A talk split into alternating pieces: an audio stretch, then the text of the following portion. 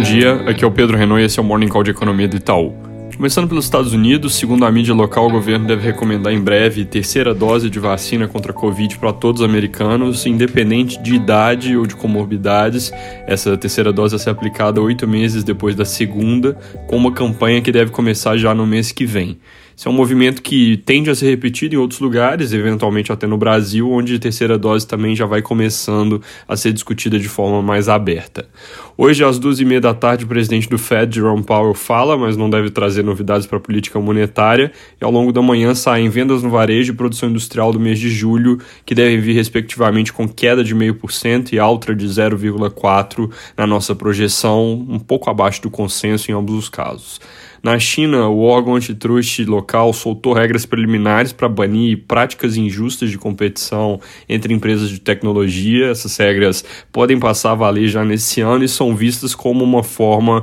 adicional de apertar o controle sobre a gigante de tecnologia com reação negativa dos mercados por lá. Aqui no Brasil, começando pelo que é mais concreto, acabou de sair o IGP 10 de agosto, com alta de 1,18% no mês, um pouco abaixo do consenso de 1,3%, marcando recuo então de 34,6% para 32,8% na variação em 12 meses. Indo para o noticiário político, o pedido de impeachment dos ministros Barroso e Alexandre de Moraes, que o presidente Bolsonaro ameaçou entregar pessoalmente ao Congresso, ainda não apareceu e participantes do meio político aparentemente tentam pôr panos quentes nessa última briga entre os poderes, mas de qualquer forma, o presidente do Senado, Rodrigo Pacheco, já avisou que não vai dar andamento a nenhum processo desse tipo.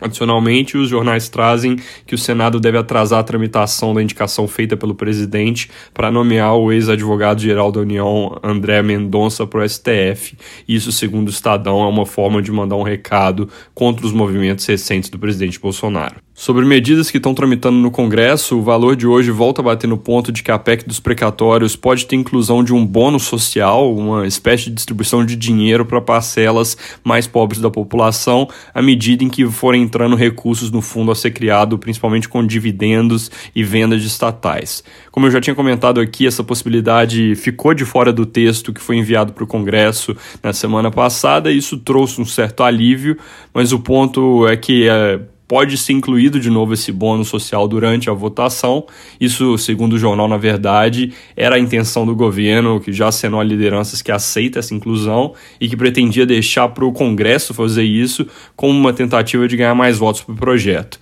problema com esse mecanismo é que ele cria fora do teto de gastos, com pouca transparência, uma forma de política social, com risco de que a ideia original, que é ter a distribuição de um bônus ocasional quando entrarem recursos, acontecerem privatizações, seja substituída no contexto atual por um reforço ao Bolsa Família, que seria, na melhor das hipóteses, contabilidade criativa ao deixar um gasto recorrente fora do teto. Não parece ter muita coisa nova nesse sentido, a notícia é mais uma repetição dos alertas feitos na semana passada, mas de qualquer forma, vale ficar de olho nesse ponto. Sobre a reforma tributária, o Estadão traz que após negociações com estados e municípios, o texto que pode ir a votos na Câmara prevê queda ainda menor da alíquota total de IRPJ de 25 para 17,5% em vez dos 16,5% que contavam, constavam na versão apresentada na quinta passada. Tem reunião entre líderes hoje de manhã e o texto pode ir a voto a qualquer momento, mas é mais uma questão de ter o acordo, então pode acabar sendo adiado, como foi na semana passada.